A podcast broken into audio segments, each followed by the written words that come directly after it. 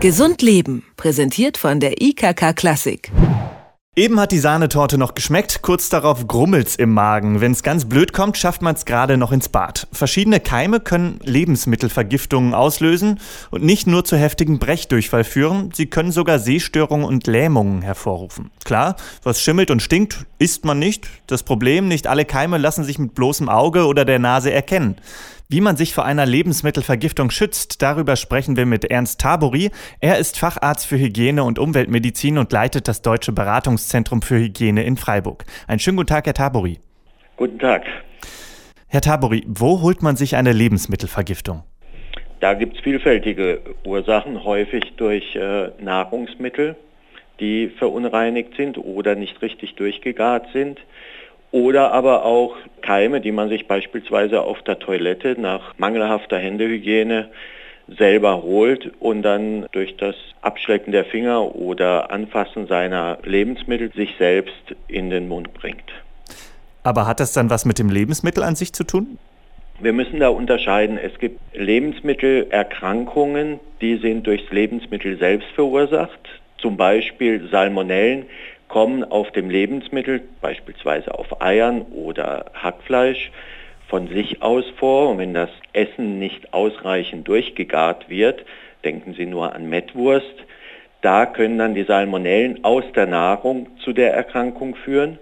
Umgekehrt gibt es aber auch die Möglichkeit der sekundären Kontamination, wie wir das nennen, dass ein Lebensmittel im Grunde in Ordnung ist, aber durch beispielsweise ein Drüberniesen oder mit ungewaschenen Fingern anfassen, Keime wieder auf das Lebensmittel kommen, so dass in beiden Fällen zwar das Lebensmittel der Träger des Erregers ist, aber die Ursachen unterschiedlich. Und eine Vergiftung läuft die denn auch dann sehr unterschiedlich ab oder wie gibt es da so einen typischen Weg, wie eine Lebensmittelvergiftung abläuft?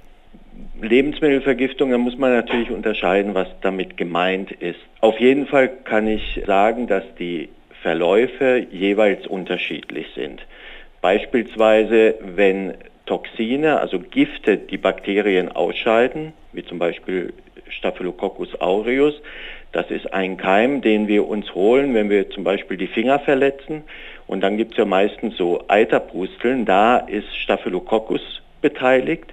Und diese Staphylokokken können Toxine herstellen, die zum Beispiel beim Zubereiten von Kartoffelsalat oder anderen Lebensmitteln in diese Lebensmittel kommen und dann schon nach kurzer Zeit, nach drei bis sechs Stunden, zu heftigen Erbrechen, Übelkeit, Durchfällen führen können, aber auch sehr schnell vorbeigehen. Bereits nach zwölf Stunden kann das Ganze vorbei sein.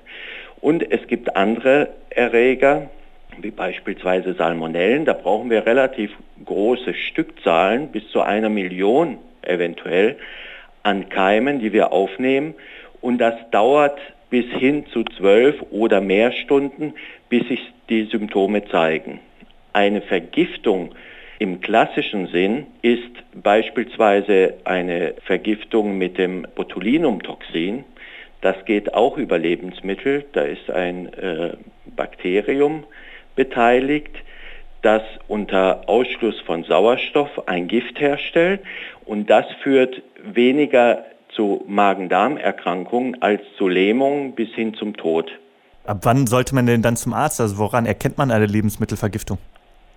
Also bei Lähmungserscheinungen, was zum Glück sehr selten ist, letztes Jahr ist in ganz Deutschland keine Botulinumvergiftung gemeldet worden.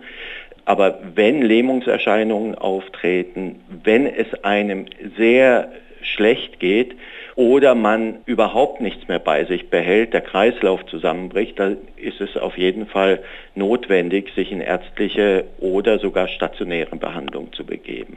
Sie haben es gerade angesprochen, Botulinum kommt nicht sehr häufig vor in Deutschland. Wie häufig sind denn Lebensmittelvergiftungen in Deutschland? Oder lässt sich das auch nicht so konkret sagen? Es gibt Meldungen, die an das Robert Koch Institut gehen. Und da hatten wir letztes Jahr etwa 250.000 Meldungen für lebensmittelbedingte Erkrankungen. Wobei man da natürlich sagen muss, nur das, was gemeldet wird, wird auch erfasst. Wir wissen nicht genau, wie in Deutschland die Dunkelziffer ist, aber wir haben für England, da wurde mal ermittelt, dass die Dunkelziffer etwa das 136-fache der gemeldeten Fälle sind. Das heißt, wenn wir uns die 250.000 nehmen und diese englische Zahl dazu, dann kommen wir auf über 30 Millionen Erkrankungen. Jetzt haben wir über verschiedene Verläufe, über unterschiedliche Symptome von Lebensmittelvergiftungen gesprochen. Gibt es denn eine einfache Regel, sich vor so einer Vergiftung zu schützen? Die wichtigste Regel ist Hände waschen, weil über Hände transportieren wir selbst Keime, die Magen-Darm-Beschwerden verursachen können. Die transportieren wir mit unseren Fingern. Genauso wichtig ist, dass Lebensmittel, die eher keimbelastet sind, Fleisch, Geflügelfleisch vor allem, Eier und so weiter, dass man die durchgart. Und der Umgang mit diesen Lebensmitteln, beispielsweise Auftauwasser von Fleisch, insbesondere Geflügelfleisch, kann hochgradig mit Salmonellen belastet sein. Nicht nur Salmonellen, auch Campylobacter kann dabei sein. Und dieses Auftauwasser sollte entsorgt werden, ohne dass man andere Lebensmittel kontaminiert. Was meinen Sie mit Auftauwasser? Wenn das Fleisch tiefgefroren war und dann auftaut, dann bildet sich ein See von diesem Tauwasser in dem Gefäß, wo man mhm. zum Beispiel das Hühnchen auftaut. Und dieses Tauwasser, das meistens so leicht blutig tingiert ist, das sollte natürlich ausgeschüttet werden und man sollte auf jeden Fall die Hände nach dem Berühren dieses Fleisches, nach der Verarbeitung auf jeden Fall waschen. Auf keinen Fall sollte man dieses Fleisch roh verzehren. Es sollte auf jeden Fall durchgegart werden. Durchgegart heißt 70, 65, 70 Grad aufwärts, da werden, werden Salmonellen zerstört. Und wichtig ist auch, dass die Arbeitsgeräte, Schneidbrett, Messer, nachdem man Hühnchenfleisch beispielsweise verarbeitet hat, dass diese Geräte in die Spülmaschine kommen oder ordentlich gewaschen werden, bevor sie für andere Lebensmittel, insbesondere Lebensmittel, die anschließend nicht durchgegart werden, benutzt werden. Also ganz gefährlich ist es, wenn man zum Beispiel Hühnchenfleisch schneidet, rohes Hühnchenfleisch und anschließend Salat, Gemüse, was man dann roh isst. Weil dann transportiert man diese Keime vom Fleisch direkt auf die Rohkost. Also im Grunde genommen saubere Hände, saubere Arbeit und auch sich darauf verlassen, dass es Restaurants und andere auch tun.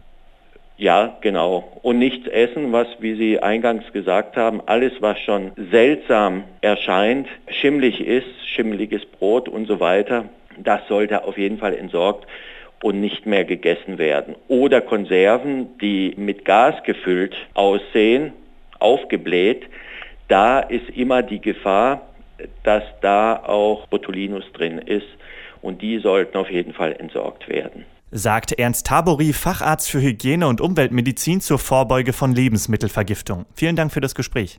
Bitte gerne. Gesund Leben, präsentiert von der IKK Klassik, gibt es auch zum Nachhören als Podcast.